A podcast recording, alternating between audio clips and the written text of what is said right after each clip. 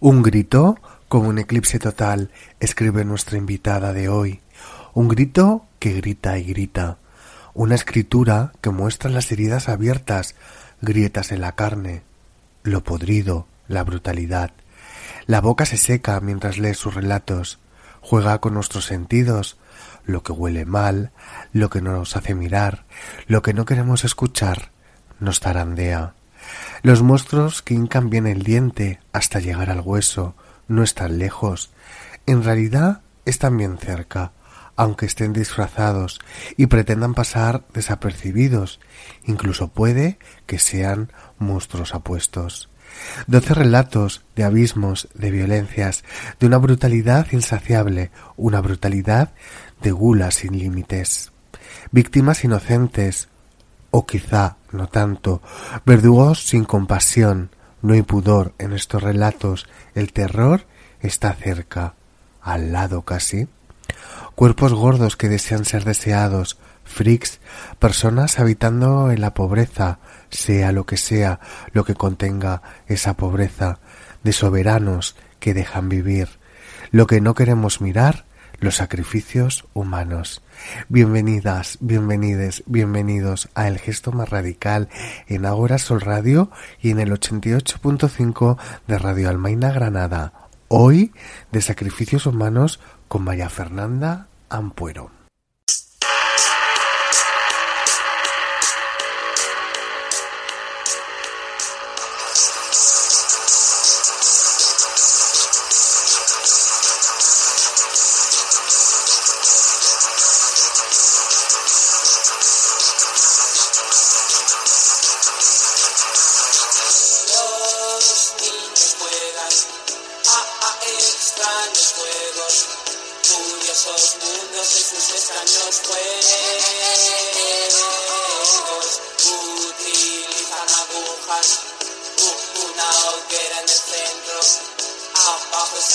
arriba y arriba es abajo.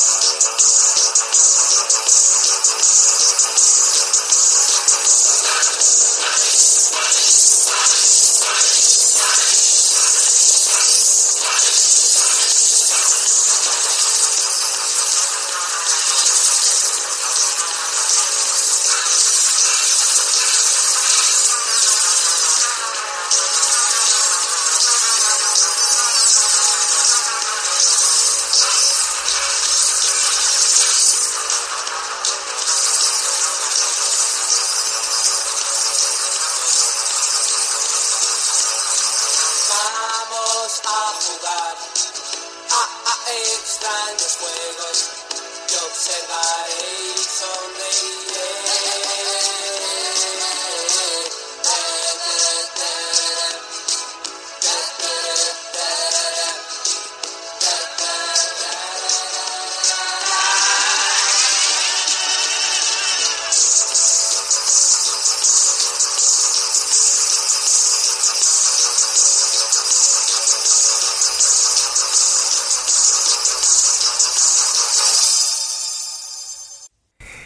En esta edición del Gesto Más Radical tenemos la inmensa fortuna de poder conversar con la escritora María Fernanda Ampuero. Nació en Guayaquil, Ecuador, estudió literatura, colabora con numerosos medios internacionales, ha publicado dos libros de crónicas, Lo que aprendí en la peluquería y Permiso de residencia. En 2016 ganó el premio Cosecha Eñe de relato. Pelea de gallos fue su primer libro de cuentos. Nos hizo temblar. Con sacrificios humanos lo sigue haciendo. Hay compromiso. Pelea de gallos y sacrificios humanos han sido editados por los siempre geniales creadores de libros de la editorial Páginas de Espuma. Por ejemplo, será mala llamar, Nos mordía los tobillos mientras hablábamos de otra cosa, y la voz de niña se convertía en la voz de una mujer que miente.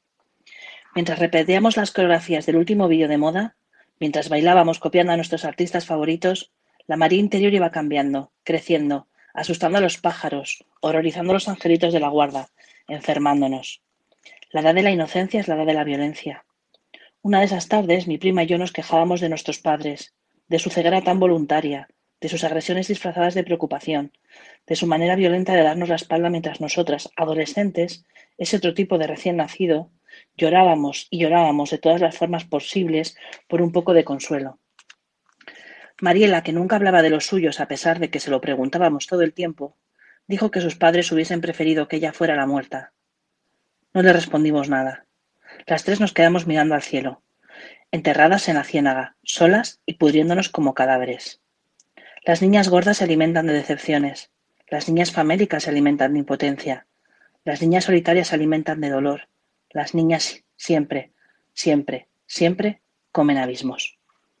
Hermanita, sacrificios humanos, María Fernanda Ampuero lugar, María Fernanda Ampuero, por aceptar nuestra invitación a participar en el gesto más radical aquí en Agua Radio. Es un auténtico placer y un honor compartir este ratito, esta conversación contigo que vamos a mantener sobre tu último libro que acabas de publicar, Sacrificios Humanos en Páginas de Espuma.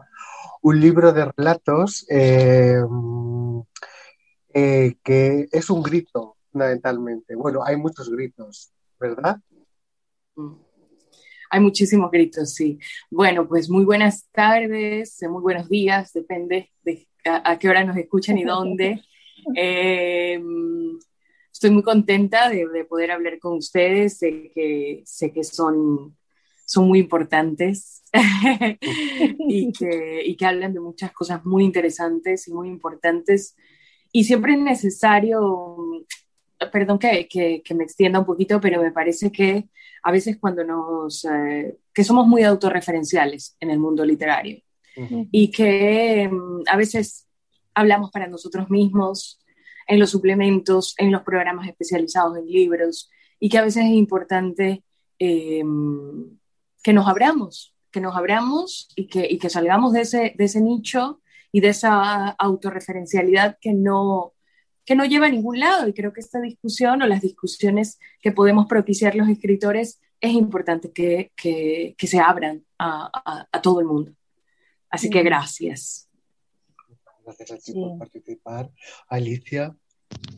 De hecho, bueno, si algo tiene tu, tu libro es sin duda em, cuestiones que te atraviesan ya no solo eh, vamos, que te suenan muy, como muy familiares a las cosas que pueden suceder ahora, porque mm, eh, estaba buscando el relato eh, de invasores, de invasiones, perdón, y, leyéndolo se me hacía muy familiar con toda la situación que está sucediendo ahora con todos los discursos ultraderechistas.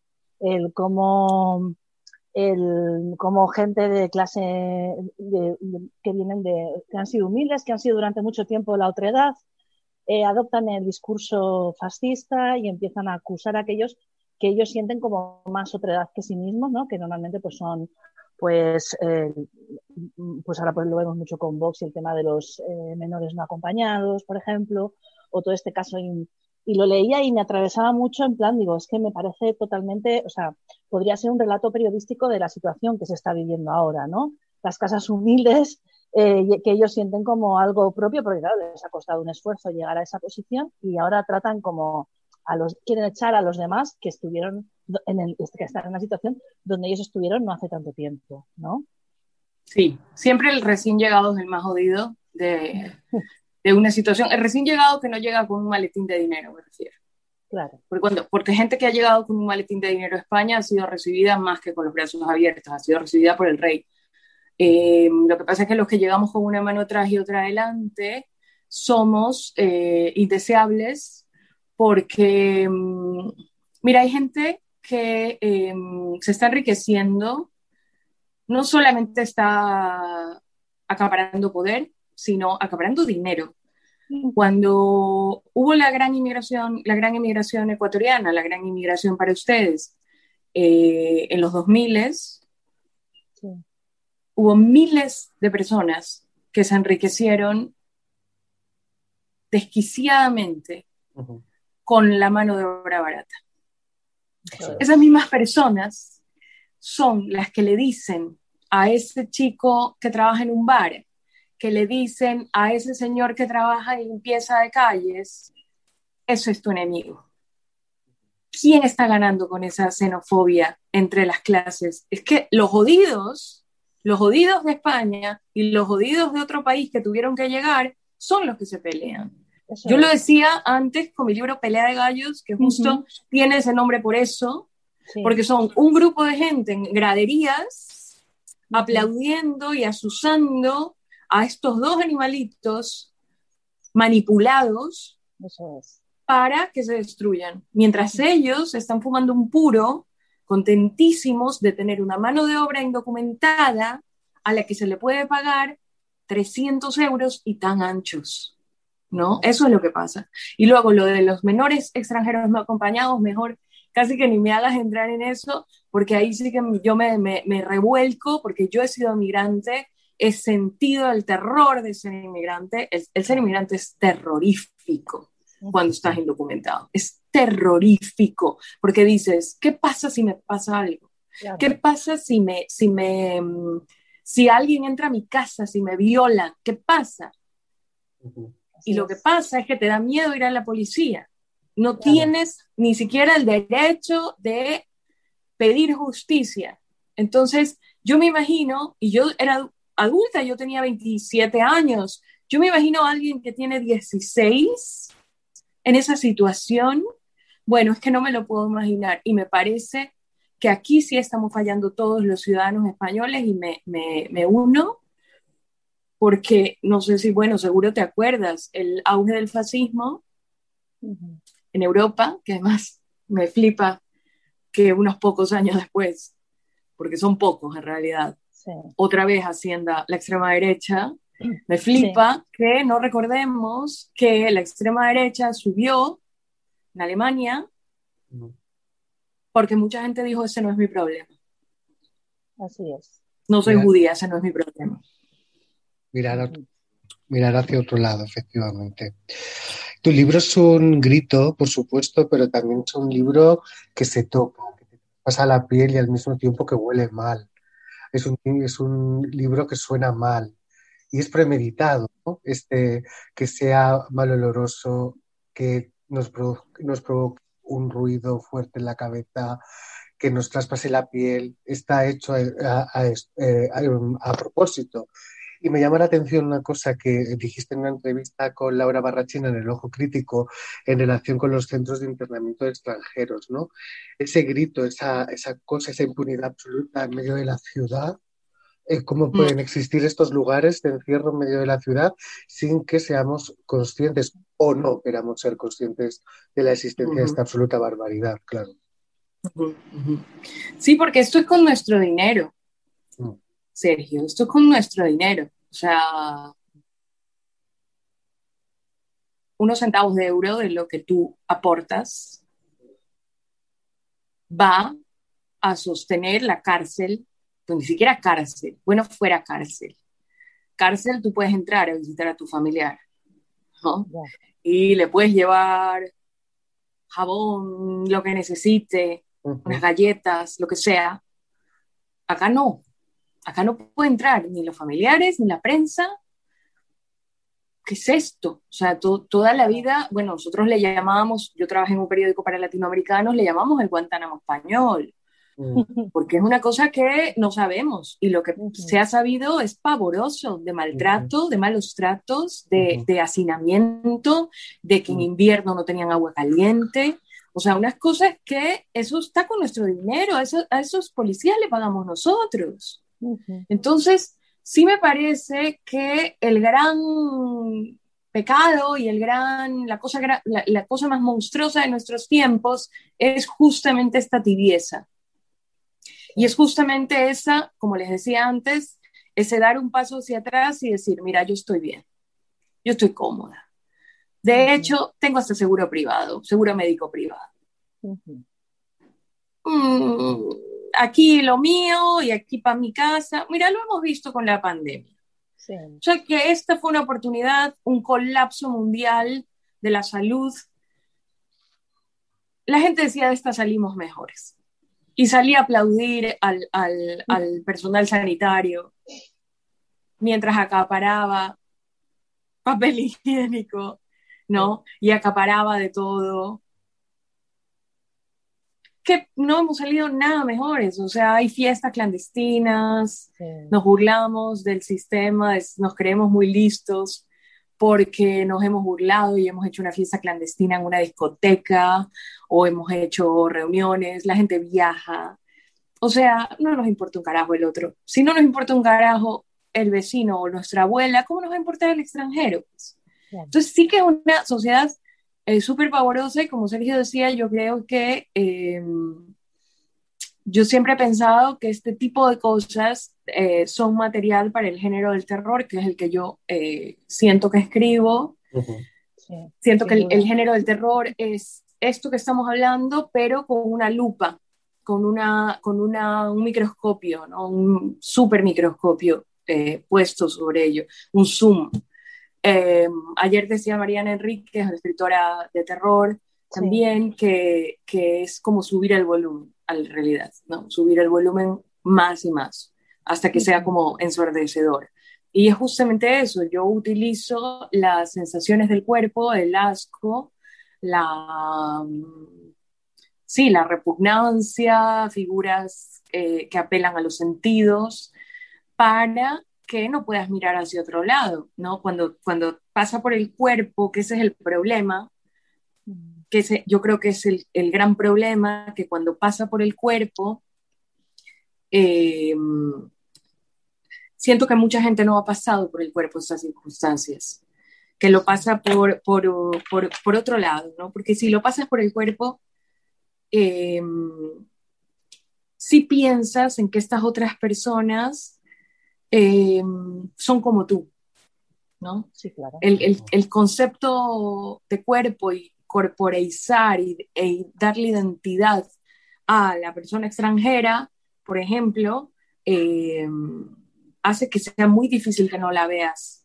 como una persona, que es lo que se hace, se deshumaniza. Claro, se convierte en otro, ¿no? Claro, yo es que veo, por ejemplo, una cosa que has dicho antes, ¿no? Venimos con una mano delante y una detrás. Bueno, a una persona que es capaz de, de aportar su trabajo, su arte o su presencia en, en, un sitio, en cualquier sitio, para mí ya no viene con una mano delante y una detrás, ¿no? Es la sensación esa de que tienes que partir con, pues, ¿qué, qué tenemos todos, ¿no? Nuestra capacidad de trabajo y nuestra capacidad de mejorar con respecto a cualquier situación. Cada uno hace lo que puede, ¿no? Por, por sobrevivir. Y, es, pero sí que es esa visión, ¿no? Que parece que tienes que venir con ese, con ese capital ya monetario por delante para decir, mira, yo valgo esto, ¿no? Tanto tienes, tanto vales. Y, para mí fue peor, Alicia, para mí fue peor. Para mí fue peor ir con ese capital que tú dices. Porque yo ya tenía ese capital a nivel profesional, por ejemplo. Que yo no emigré tan, tan jovencita, tenía, como te digo, 27, 28. Yo ya tenía una carrera aquí importante Em, y, y, claro, las ínfulas, la migración te las hace pagar muy caras. Increíblemente. Increíblemente. Las ínfulas, el orgullo, el, el, em, la autoestima, te las hace pagar carísimo. O sea, yo, yo por querer escribir fui a dar a una revista clandestina, una cosa espantosa, creo que era una tapadera para tráfico de drogas. No me pagaban. Eh, el tipo quería pagarme con Coca-Colas. Eh, luego de un mes y medio sin que me pagaran, me fui y perdí un mes y medio de ganar dinero trabajando 10, 12 horas para sacar la revista adelante, escribiéndola entera yo, tomando las fotos. Eh, yo, por ejemplo, no acepté un trabajo de interna porque esta pareja, que tenía además un pisazo eh, y tenían sus hijos y todo, eran los dos profesionales, me ofrecían 300 euros por vivir en su casa. vivir en su casa, o sea, estar a la disposición de ellos 24 horas. Pues, todo mi tiempo, ¿no? Y, y, criando sus hijos, o sea, lo que supuestamente es lo más importante en la vida de una persona. Y, tienes a una inmigrante a la que explotas y tienes en, en cuasi esclavitud que se encargue de tus hijos y les dé comer. Es una cosa, mira, es una cosa que, que, que yo creo que ustedes no se alcanzan a imaginar, a pesar de que los inmigrantes estamos ahí, estamos cuidando a vuestros abuelos, ¿no? Y estamos cuidando a vuestros niños y construyendo sus casas. Pero eh, yo no sé hasta qué punto ustedes le preguntan a la persona que está ahí, ¿cómo te sientes? ¿Qué tal te trata España? Eh, ¿Te puedo ayudar en algo? Entonces, eh, como te decía al principio, aquí mucha gente hizo su agosto con la vulnerabilidad y la precariedad que tiene un inmigrante indocumentado. Mucho dinero se hizo. La, burbujas, la burbuja hubiese sido impensable sin esa mano de obra sumergida, sin esa economía sumergida, y sumergida es literal, porque estás como en un subsuelo que es muy complejo a nivel ya no solo de precariedad económica, es que a nivel emocional es devastador. Mm. por eso te decía, por eso te decía, o sea, eh, cuando tú tienes unas ciertas ínfulas, cuando tú tienes un cierto orgullo, eh, cuando tú dices, bueno, hay aros por los que yo no paso, la pagas, la pagas caro, la pagas caro bueno, el cuento biografía, ustedes lo leyeron. Sí. Eso está basado en mi experiencia personal, de que yo, eh, pues sí, yo, yo escribía, yo soy periodista desde que tengo 20 años. Eh, yo me imaginaba que prácticamente Cebrián y los dueños de los eh, medios me iban a esperar en el aeropuerto para darme la, ¿no? La, ser editora, editora general. Y, y, claro, yo tenía esas ínfulas porque a mí me había ido muy bien en el Ecuador, a mí me, me yo dirigía un noticiero por la mañana junto con, con otro colega y, y, y, tenía, era editora adjunta de, de la, la revista dominical o sea, y toda la vida, pues cuando estás en tu país caes de pie. Y de repente, claro, de repente me convertí no solamente casilla cero, sino casilla menos dos mil millones, ¿no? Este, porque no podía trabajar, no podía trabajar, ¿no? Eso es una de las cosas más crueles de la vida, que no puedas trabajar este, y demostrar lo que vales. Entonces tuve que falsear currículum, poner que había servido copas, que había em, trabajado en Burger King. Eh, y aún así no, no podía, porque es que la gente a la que iba yo a las entrevistas me decía es que no te puedo poner de cara al público. No te puedo poner de cara al público porque hay una inspección y a mí me, y a mí me, me, me, me, matan, me cortan. O sea, no, no, no puedo, hay multas. Entonces te condenan a eh, el subsuelo y en el subsuelo pasan cosas inenarrables, inenarrables, incluso sexuales. o sea, me refiero incluso de, de, de, abusos sexuales a las inmigrantes indocumentadas. ¿A quién le vas a reclamar? No. Es un desierto absoluto, ¿no? Hay una intemperie eh, total tema del duelo migratorio, pero al mismo tiempo esta cosa que tiene que ver mucho con la candidez, que yo creo que esa candidez tan hermosa, que no sé si habría que perderla en algún momento, cuando dices tú llegabas con toda la ilusión del mundo aquí a España como periodista y pensabas que ibas a, que ibas a, bueno, pues que ibas a en cualquier lugar, ibas a llegar aquí estaban todas las puertas abiertas y luego te encontraste, bueno, con que el mundo era, pues, había una parte de infierno más grande. Crudelísimo, crudelísimo, crudelísimo. Este, yo nunca había sentido el miedo así. Yo había sentido el miedo a la inseguridad, eh, pues a los robos, otras cosas, miedos más profundos me refiero, ¿no? Mm. Miedos personales. Yo no había sentido miedo a la policía nunca, pues. O sea, si tú, si yo aquí, siendo ciudadana, camino por la calle, yo veo unos policías, no, me, no, no pasa nada, digamos. Mejor, porque así no me roban. Claro. Pero, pero en España, además yo vivía en Lavapiés, mmm, en Lavapiés había, había redadas. Claro, la gente me decía, tienes suerte de no parecer inmigrante. Es que eso es Y a mí eso me dolía tanto. Es horrible, es que es espantoso.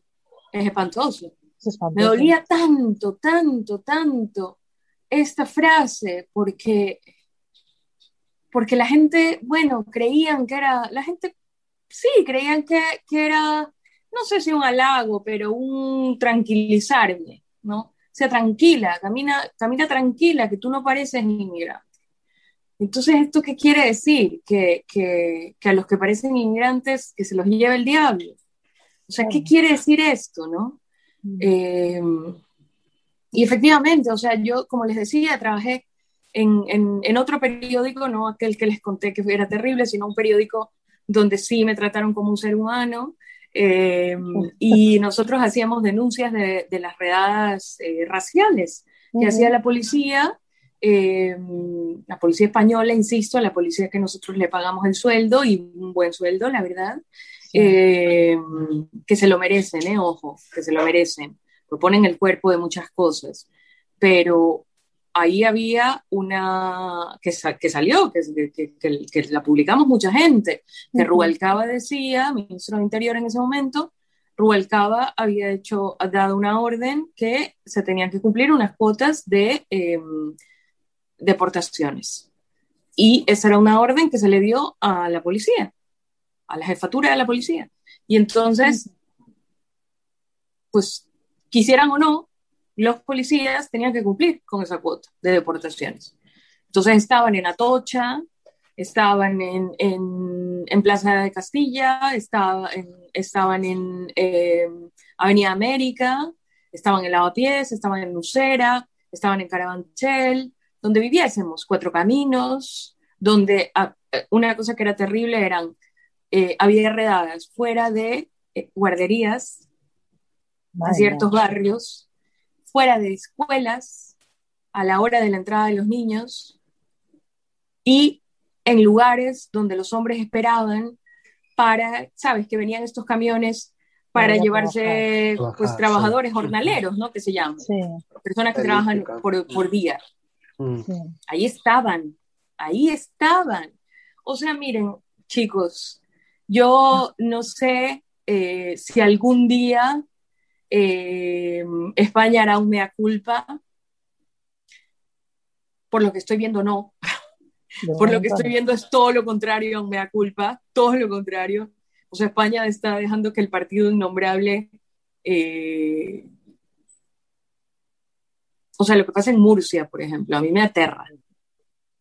A mí me aterra, me aterra porque además en Murcia hay muchos inmigrantes, eh, ya, están, ya están documentados, ya pues, han pasado muchísimos años, ya han pasado 20 años y ya la gente pues tiene hasta su nacionalidad.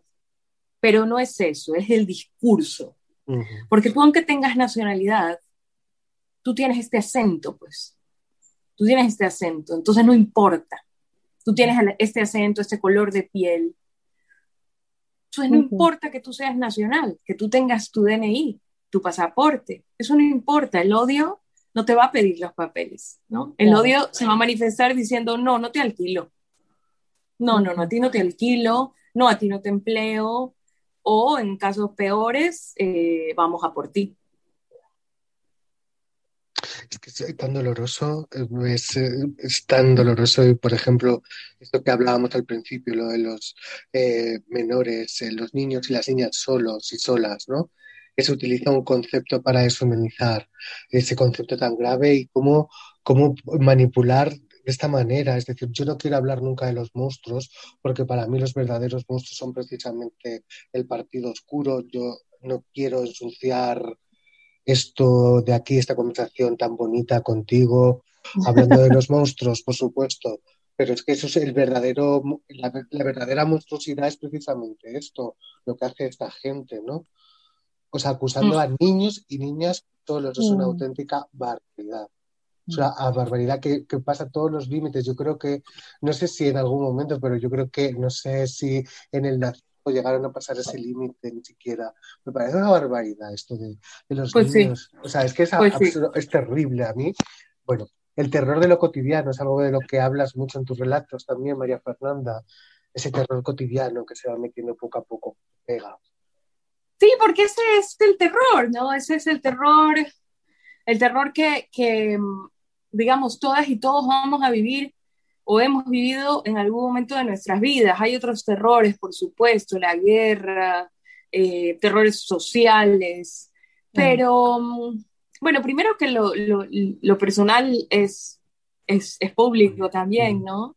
Eh, y, y, me parece que hay ciertos terrores cotidianos como el maltrato familiar, como el incesto, eh, como la simple gordofobia en una familia, como el sentirte avergonzado de un miembro de tu familia que quizás tiene pues capacidades distintas, ¿no? Em, el envejecimiento, el no sentirte nunca elegida, nunca, nunca querida, eh, la pérdida de un, familiar y, lo que hace la pérdida de ese familiar en los demás familiares. Todo eso que es el divorcio o la muerte del amor, ya no el divorcio, sino la muerte del amor en un matrimonio y, que sigues por inercia en este laberinto, ¿no? O sea, todo eso a mí me, me interesaba explorarlo, como les decía, subirle un poco el volumen, eh, hacerle un zoom y mostrarlo, eh, porque mi obsesión creo que es la crueldad. O sea, creo que hay cosas que nos hacemos unos a otros que tienen un componente de crueldad. Eh, creo que todas las familias tienen un componente de crueldad. Hay esta famosísima frase, me parece, de Tolstoy que dice, todas las familias felices se parecen pero todas las familias desdichadas lo son a su manera. Yo creo que Tolstoy se refería a que todas las familias felices se parecen porque no existen. y lo que existe, lo que sí existe, es las familias desdichadas que lo son a su manera. ¿no? me parece, o sea, muy interesante cómo pones el foco porque partes, hay una cosa que me recuerda cuando estás en casa, en la cama, ¿no? Y, y, no te quieres dormir o no quieres pensar sobre algo y entonces empiezas a oír ruidos, ¿no? Y empiezas a imaginarte que hay alguien en casa. Entonces eh, proyectas tu miedo a esa relación contigo mismo, a eso que no quieres pensar, a algo externo que viene, ¿no? esto pasa mucho con los niños, ¿no? El monstruo bajo la cama. Y eso está constantemente en tu libro. O sea, empieza algo totalmente doméstico y al final termina apareciendo una presencia más o menos surrealista, que es como donde como que absorbe como si fuera un agujero negro toda, toda esa energía, pero realmente el problema venía de antes, ¿no? Aquí, por ejemplo, en Pieta, cuando estabas contando lo de ir a trabajar en una familia por 300 euros, es que esas, las familias que crían hijos, que los hijos aman, que ellas los aman como hijos propios, eso está ahí y eso es, eh, se ve día a día. Y luego cuando llega a cierta edad, despiden a esa señora sin, sin darse cuenta de que no, no está haciendo un, un, trabajo que sea sustituible, está ofreciendo amor, está ofreciendo cuidados, está ofreciendo algo que es insustituible a unas edades súper importantes. Y la de sacrificios es, es, la ruptura, la caída del amor absoluta, el laberinto que has nombrado, ¿no? Y al final, cuando ya ha salido, digamos, todo lo de la pareja, aparece la presencia externa, ¿no? Es a enfrentarse a ese monstruo que es, al final es la realidad, ¿no? Que te, que te mira de frente, ¿no? Con forma más o menos mmm, simbólica, pero, pero que te mira de frente. Y, y, y, eso te, pues, lo vas leyendo y te vas porque te llega más, ¿no? Que quizás otra, una fantasía un poco más eh, simbólica, ¿no? Que quizás siempre puedes justificar de otra manera en tu cabeza, digamos. Sí, yo, yo siempre he sido muy fan del género del terror mucho, mucho desde muy pequeñita. Y bueno, no sé, no sé en qué momento, la verdad es que no lo puedo, no lo puedo ubicar exactamente, pero sí que me di cuenta, tal vez hace muy poco, ya de adulta. Eh, y yo simplemente consumía la historia, ¿no? o sea, el miedo, la, la, parte del susto, la, yo qué sé, eh, te voy a decir una película, Anabel, por ejemplo, esta muñeca, bueno, pues consumía y me pegaba los sustos, como, como cualquier espectador, ¿no? Que va a ver terror. Pero es que una vez que tú sabes este, el, cómo funciona, ¿no? Y los mecanismos que hay detrás, ya enseguida tú em, pillas por dónde va em, esta, esto que, que, se llama lo siniestro, ¿no? Que, que, está justo, que está en Freud, esta cosa de que ayer lo tengo muy fresco porque ayer lo hablaba la escritora Valeria Correa Fis en una reunión, en, una, en un taller, que es el unheimlich que dicen los alemanes y que era de lo que habló Freud.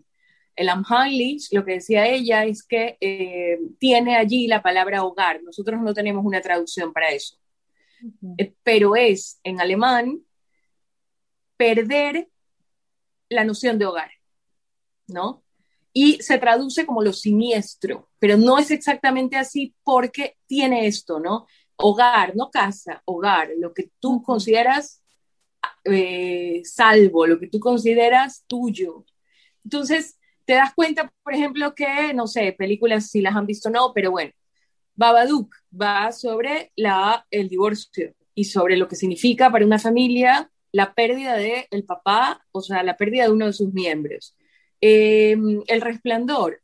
El resplandor va sobre el maltrato familiar, sobre el maltrato de los padres a los hijos. Es decir, el overload, el, el hotel, no es, em, digamos, el monstruo, claro que estaba ahí, pero otro monstruo lo llevaron ellos ya desde casa, que es este padre alcohólico que está en recuperación supuestamente, pero que ya esta sed oscura, como llaman los poetas, esta adicción, ya está dentro de él y le genera una violencia.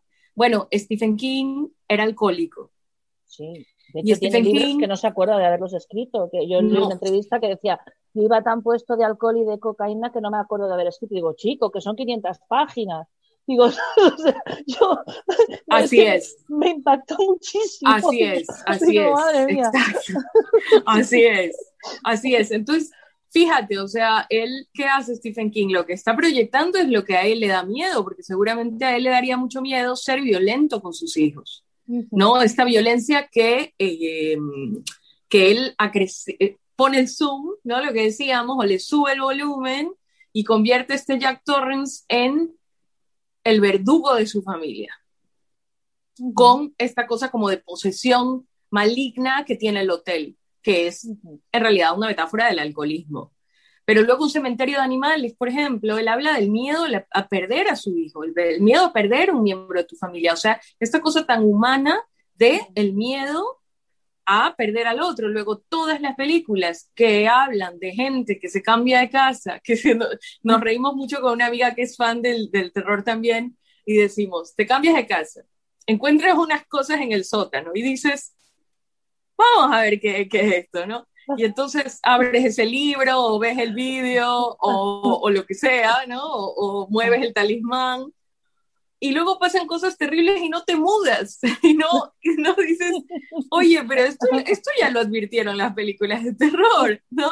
O sea, esto está muy visto. Bueno, pues es, ahí está la, la, la, metáfora de lo que significa salir de tu lugar de seguridad, porque en verdad el miedo va a una zona muy primitiva del cerebro que seguramente tiene que ver con el ser humano primigenio que em, se metía a una cueva nueva y no sabía si ahí dentro iba a haber una araña asesina o iba a haber em, alguna ponzoña o iba a haber alguna cosa que le, le matase, ¿no? Por eso, fíjate, los monstruos tienen colmillos, tienen uñas afiladas, las uñas afiladas de Freddy, son las del tigre diente de sable, son las de los leones, son las de, ¿sabes? O sea, si tú te pones a ver ya con esto, perdón porque ya les arruiné la experiencia de las películas de terror, de pasar terror, porque es que te pones a pensar, Wes Craven, por ejemplo, el, director de, de, la saga de, de, de, Pesadilla en la calle, decía,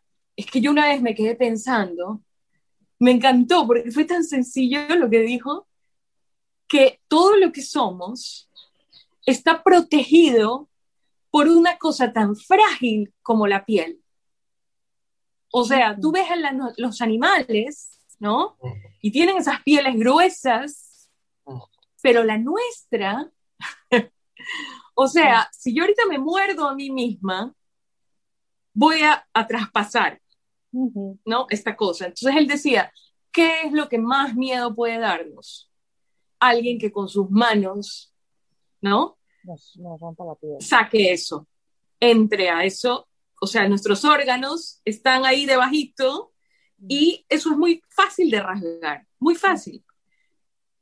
Me pareció maravillosa la explicación de cómo él construyó un monstruo que le dé miedo a todo el mundo. Y además que se mete en los sueños, que es otra cosa que nos da mucho miedo, porque pese a que estamos en el 2021 y tenemos científicos y tenemos psiquiatras y tenemos de todo, el mundo de los sueños todavía y el cerebro todavía es bastante desconocido. Y allí va el miedo, ¿no? A lo desconocido. Esto también habla de Sirezet, también habla de lo de las interpretaciones de las películas. Eh, yo tengo su libro pendiente que me lo prestó Sergio, el de la reina del miedo, del grito, perdón. Y, pero la vi en una entrevista es una cosa que me hizo mucha gracia y para mí cobró todo el sentido, que era que el exorcista realmente hablaba de los miedos de la maternidad y en el mm. momento que le puse esa lupa, dije, claro que sí, es verdad, ¿sabes? que, la llevas al niño al médico, una vez al médico y otra vez al médico y no sé qué. Y, es, y, decía, y me hizo muchísima gracia porque de pronto es como, es verdad, o sea, al final si le pones la lupa, desaparece todo eso, ¿no? Y volvemos pues a lo que hablábamos, ¿no? Que el miedo es, es el terror a lo cotidiano, a lo que pasa y no queremos mirar o eh, al lado o, incluso en, en nuestro propio hogar, ¿no?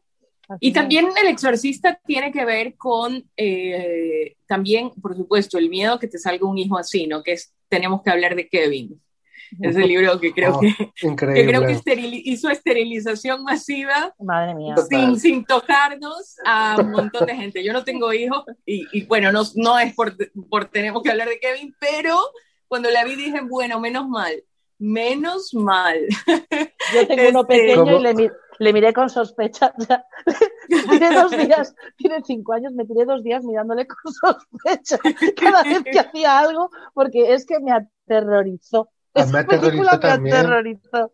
Pero hay una escena que yo nunca podré olvidar, que aún me duele el bofetón que le da a esa señora que va por la calle cuando se encuentra por la, con la madre y le da un bofetón. A mí ese bofetón que le dio me sigue doliendo a mí, que ha pasado años de la película. es increíble en tus, en tus, en tus relatos, las víctimas también muerden, María Fernanda. Sí. No son víctimas del todo, o víctimas tradicionales, o víctimas pasivas. Sí, sí, sí, sí. Yo en este libro eh, creo que con más intención que en Pelea de Gallos, que tiene otra génesis. Pelea de Gallos eran cuentos que yo tenía escritos algunos hacía 20 años. Eh, fue, fue un libro que, bueno, que se armó, que se armó de otra manera, pero este, que era un libro con toda la intención de ser libro, eh, sí me parece que tiene una vertiente de la venganza muy importante. Y yo he estado pensando mucho en eso últimamente. De hecho, uno de los cuentos que se quedó fuera, que quizás bueno, esto es primicia mundial. Ay, me gusta.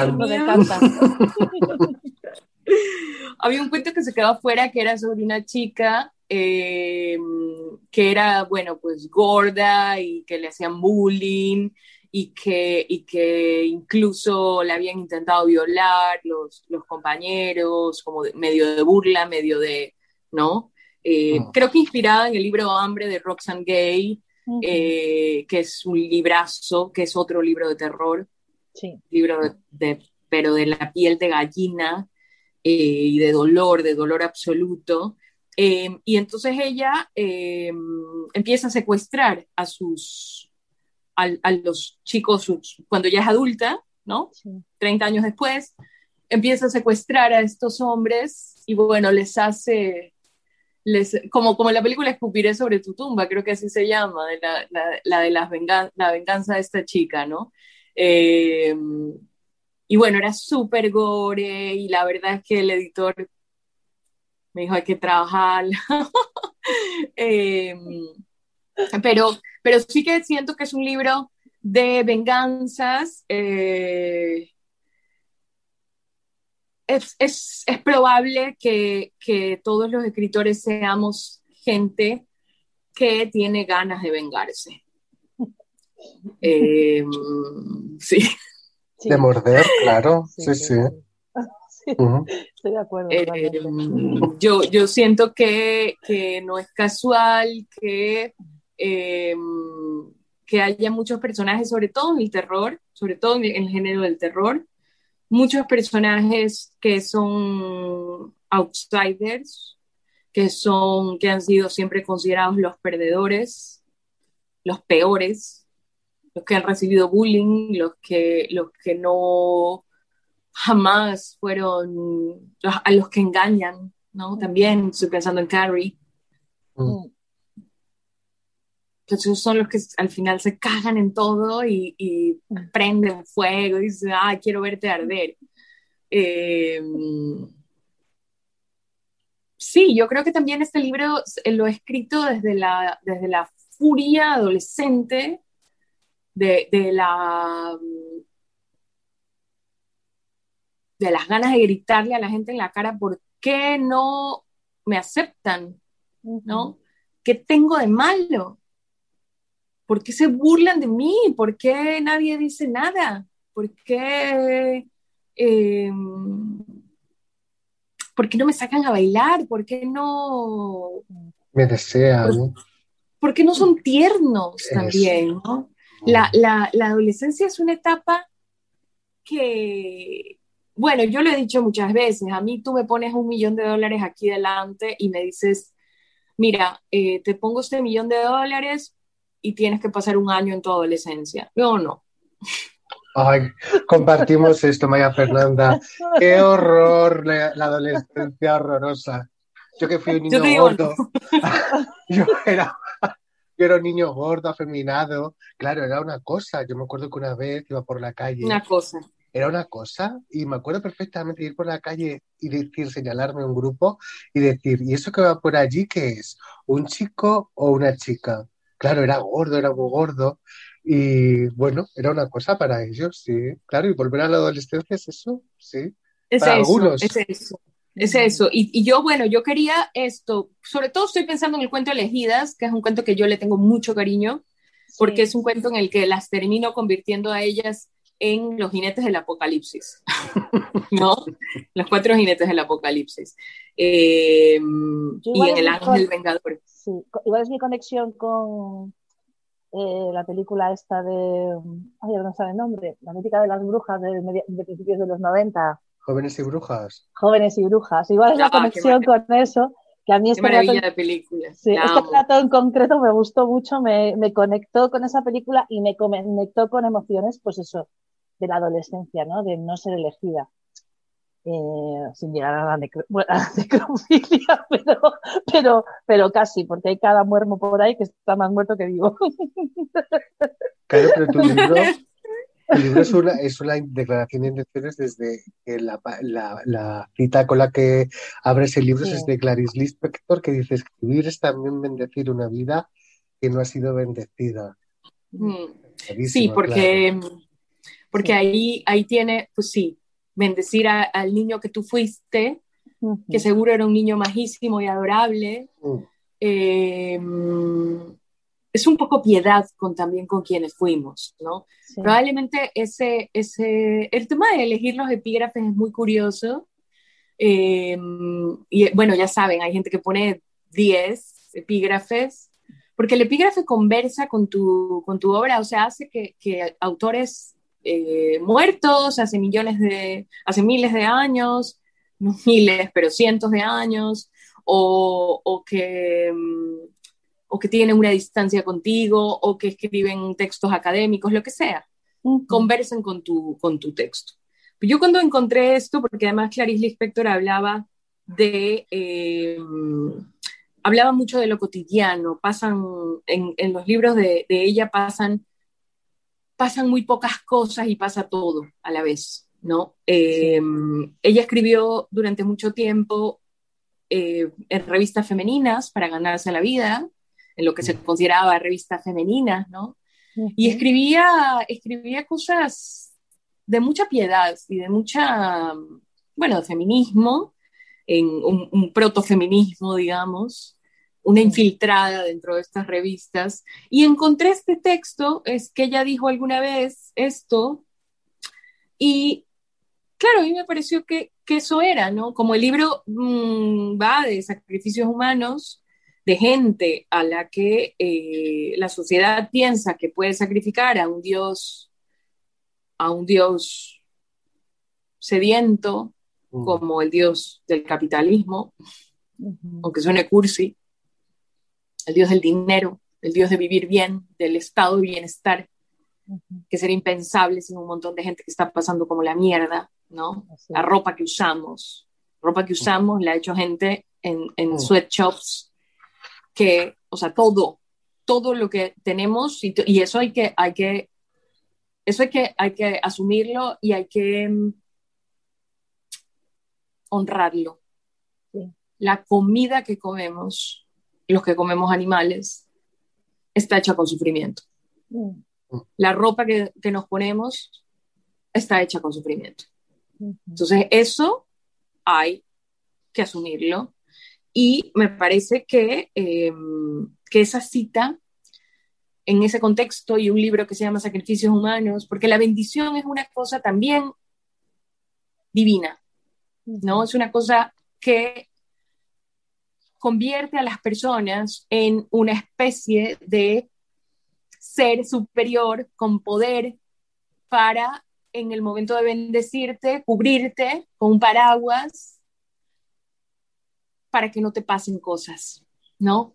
Es, es un momento en el que el ser humano se convierte por un ratito, es el pensamiento mágico, ¿no? Sí. En alguien que de alguna manera te puede cubrir con una capita de invulnerabilidad uh -huh.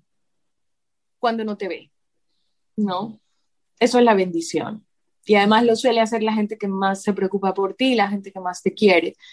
Yo, claro, cuando, me di, cuando leí esa frase me di cuenta que era exactamente lo que yo quiero hacer, ese pensamiento mágico, decir, y creo que, es, que, que esa frase se mm, encuentra, digamos, su, su mayor expresión en el último cuento, en el cuento. Uh -huh, sí. Porque el cuento Freaks es un cuento de salvación. Y es un cuento de bendición también. Es un cuento que bendice a este niño que nadie salva y a este niño que salva al que nadie salva. ¿No? Es un, es un cuento de salvación, de salvarse. Uh -huh. Se salva el niño al que sus hermanos hacen bullying, salvando al niño oh. que nadie quiere. ¿no? Y entonces en, en, en, esa salvación, en esa bendición, se salvan ambos. Y además, pues seguro lo pillaron, se, convierte, se convierten en sirenas, que sí. es el símbolo de la transexualidad que a mí me tiene furiosa, que un movimiento que a mí me salvó la vida, como es el feminismo, mm. hable en contra de las y los transexuales. A mí me tiene rota eso, me tiene rota en serio, me tiene, porque no son ellos, no es el partido innombrable, no, es gente no, no. A, que a mí me ha cambiado la vida, que esa niña gorda de la que les hablaba antes, a la que nadie sacaba a bailar, salió a bailar gracias al feminismo. Uh -huh. Y entonces que ese mismo movimiento sea un movimiento que diga, no, tú no bailas aquí. No. Porque naciste con pene. Aquí no eres bienvenida. Yo le, oí, le vi un tweet a Camila Sosa Villada, que no sé si la ubican, la sí. autora sí, de Las, las Malas. Mm. Sí, sí. Y Camila dijo, chicas, si no nos quieren en esta fiesta, vámonos a otra. Y yo dije, yo en ese momento pensé, si en esa fiesta no está Camila, yo tampoco quiero estar. Yo si no está Camila tampoco quiero estar. No, por eso te digo. Todas nos vamos con Camila. si no está, si no está un montón claro, chicas, mi amiga Fátima, no, no quiero estar, no quiero estar.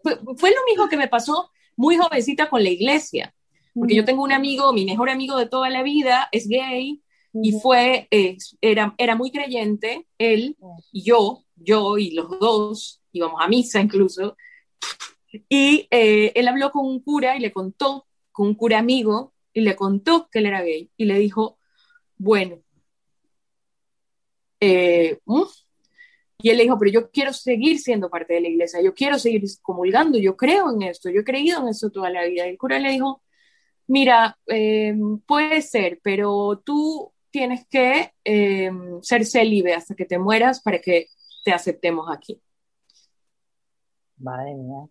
Y él me contaba esto llorando, llorando.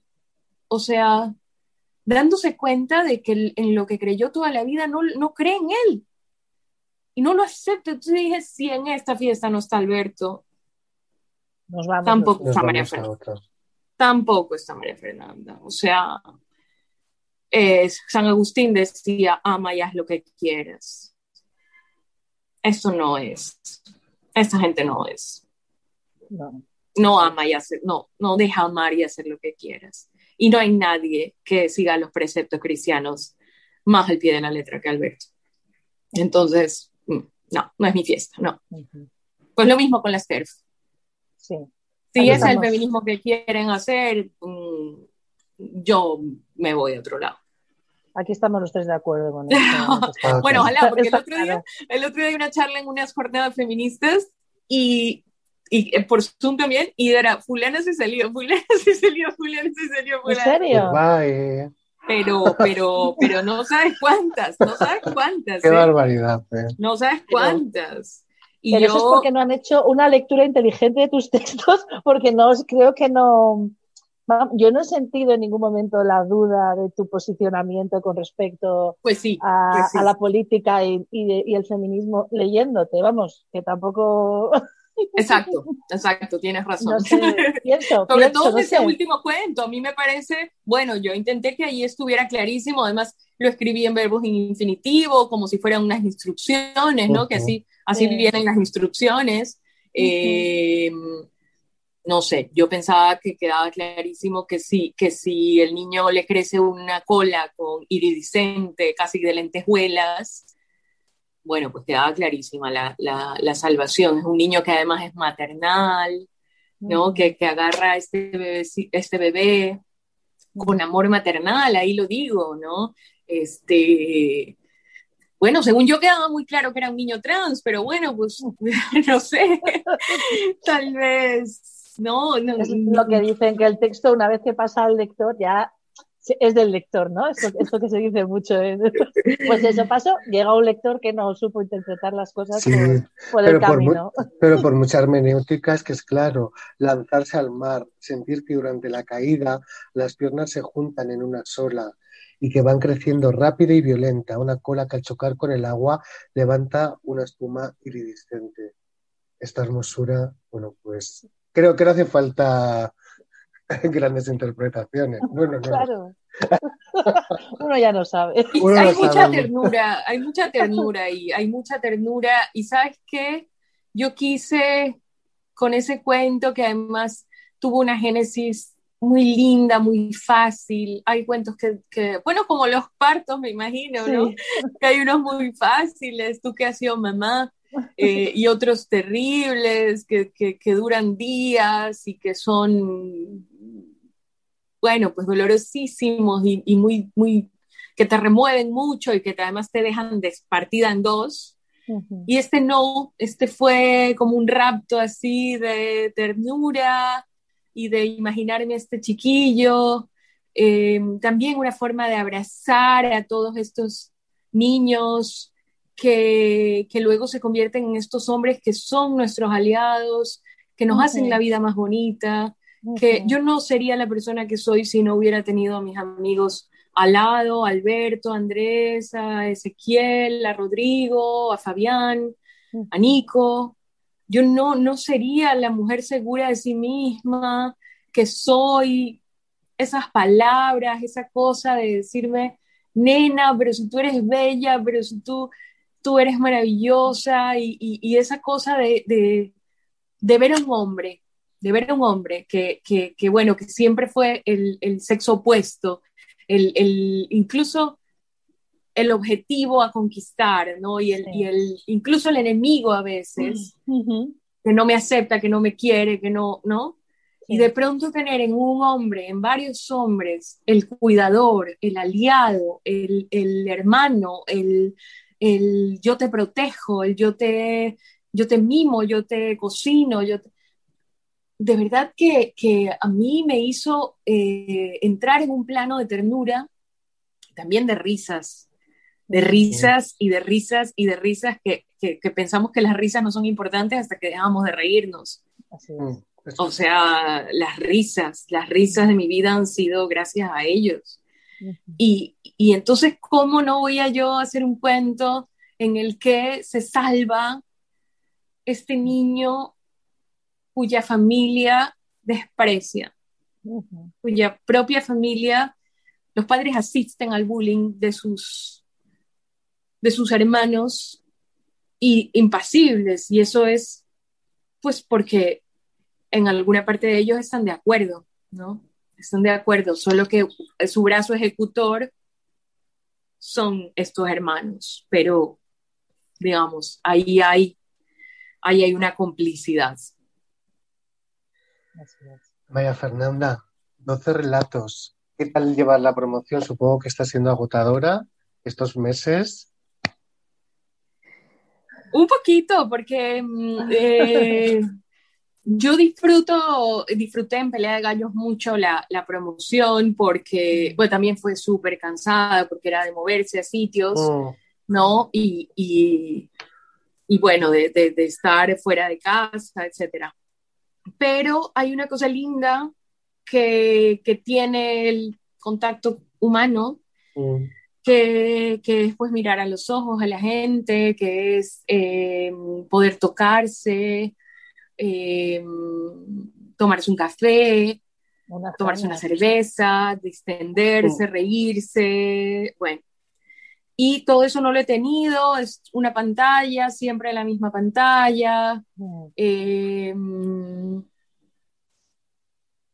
ningún contacto humano, ninguna cercanía. Entonces sí, paradójicamente es más difícil. Porque, claro, yo estoy aquí, yo no me muevo de aquí y, y eso me parece que va siendo mella en, en el cerebro. no sé si ustedes lo sienten, esto que los gringos llaman brain fog, esta niebla en el cerebro. O sea, sí, sí, sí, eso me está pasando y, y, yo creo que tiene que ver, bueno, con el confinamiento y con las pantallas. No sé si vieron la película Host. No. Que, que se la recomiendo muchísimo. El otro día hablaba, hablaba con, en un programa sobre el cine de terror y en Host lo que pasa es que hay este, esta, una reunión de Zoom. Toda la película es, una, es en Zoom, como La Bruja de Blair era la oh. cámara manual. Este, este mismo sistema es una reunión de Zoom en la que hacen una Ouija. Y obviamente, como hablábamos antes, o sea, hija, haces una Ouija que no has visto ninguna película. No has visto ninguna película antes. O sea, pero por favor, o sea, ya, ya a este punto no puedes hacer una ouija, hija. Y entonces hace la ouija. Lo que pasa. Bueno, en uno de tus relatos se hace una ouija y acaba Se hace la ouija, sí, sí. Y la niña dice ahí, como en las películas, ¿no? En las películas dicen que hay que despedir al, al fantasma, al espíritu. Mm. Bueno, pues y, lo que pasa es que se mete el espíritu en las diferentes casas del Zoom. Es una cosa, bueno, a mí me pareció brillante el, el, el, la forma de, de, grabarlo, eh, ¿no? De esta película, además con actores como desconocidos mm. y, y da mucho miedo, eh, da mucho miedo. O sea que, bueno, me refiero a que, a que es muy raro verlos a ustedes en sus casas, ver los, los fondos de sus casas y, estar, eh, y estar inmóviles, ¿no? Inmóviles, pero con gente de diferentes lugares. Así que sí, ha sido agotador, sí. Mucho, mucho, quizás mucho más, no mucho más que, que, una promoción normal, no más, pero, pero, pero peor. Sí. Pero peor, porque la, la, promoción normal te cansa, pero tienes esa otra maravilla de poder reírte, ir a un bar, esas cosas, ¿no? Que son, que son maravillosas. El antes y el después también, ¿no? De la entrevista. Eso es. Vaya Fernanda Ampuero, ¿cuándo nos invitas a Guayaquil? vengan, vengan, vengan, vengan. Está, estoy viviendo en la playa ahora mismo, así que, así que ya ven, además toda sudada, porque aquí, pues, en donde vivo siempre el clima es 30, 25, 30, eso es todo, no hay más. no hay más, esta es la fluctuación. Y, bueno, invitadísimos, vengan, vengan. Gracias, tenemos, tenéis que leer Sacrificios Humanos, la biografía, eh, creyentes, Silva, elegidas, hermanitas, sanguijuelas, invasiones, pietad, sacrificios, freaks. Hay mujeres gordas, eh, hombres, cuerpos no diversos, no, no, no binarios. Hay diversidad, hay deseo también, hay terror, hay violencia, hay brutalidad. Pero a veces hay que mirar de frente, ¿no? y no apartar la mirada. Ha sido un honor este gesto más radical. Vaya Fernanda. Muchísimas gracias. Eh, además me encanta el nombre. El gesto más radical es el que yo hago también. Sí. Eh, Lo sabemos. Así que bueno, encantada. Gracias Alicia, gracias Sergio eh, por la invitación. Ha sido, ha sido hermoso estar aquí. Un placer. Muchas gracias. Beso enorme. Besos, amigos. Chao. Chao. gracias. Hasta luego. Tengo.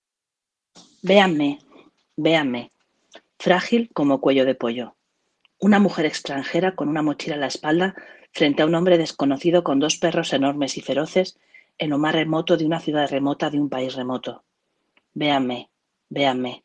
Poquita cosa para el mundo. Sacrificio humano. Nada. Aquí no me escucharán gritar. Aunque me estallen las cuerdas, aunque grite hasta desgarrarme por dentro, no me escucharán.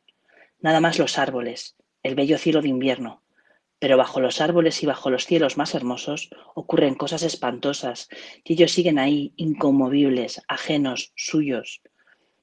Las que se comieron las hormigas, las que ya no parecen niñas sino garabatos, las muñecas descoyuntadas, las negras de quemaduras, los puros huesos, las agujereadas, las decapitadas, las desnudas sin vello púbico, las despellejadas, las bebés con un solo zapatito blanco, las que se infartan el terror de lo que las están haciendo, las atadas con sus propios calzones, las vaciadas, las violadas hasta la muerte, las aruñadas, las que paren gusanos y larvas, las mordidas por dientes humanos, las magulladas, las hinojos, las evisceradas, las moradas, las rojas, las amarillas, las verdes, las grises, las degolladas, las ahogadas que se comieron los peces, las desangradas, las perforadas, las deshechas en ácido, las golpeadas hasta la desfiguración. Ellas, todas ellas, pidieron ayuda a Dios, al hombre, a la naturaleza. Dios no ama, los hombres matan. La naturaleza hace llover agua limpia sobre los cuerpos ensangrentados. El sol blanquea los huesos, un árbol suelta una hoja, o dos sobre la carita irreconocible de la hija de alguien. La tierra hace crecer girasoles robustos que se alimentan de la carne violeta de las desaparecidas. Biografía. Sacrificios humanos. María Fernanda Ampuero. El gesto más radical. Un ruido distinto del mundo. Escapar de las categorías. La importancia de todos los sentidos con Alicia Santurde y Sergio Vega en Ágora Sol Radio.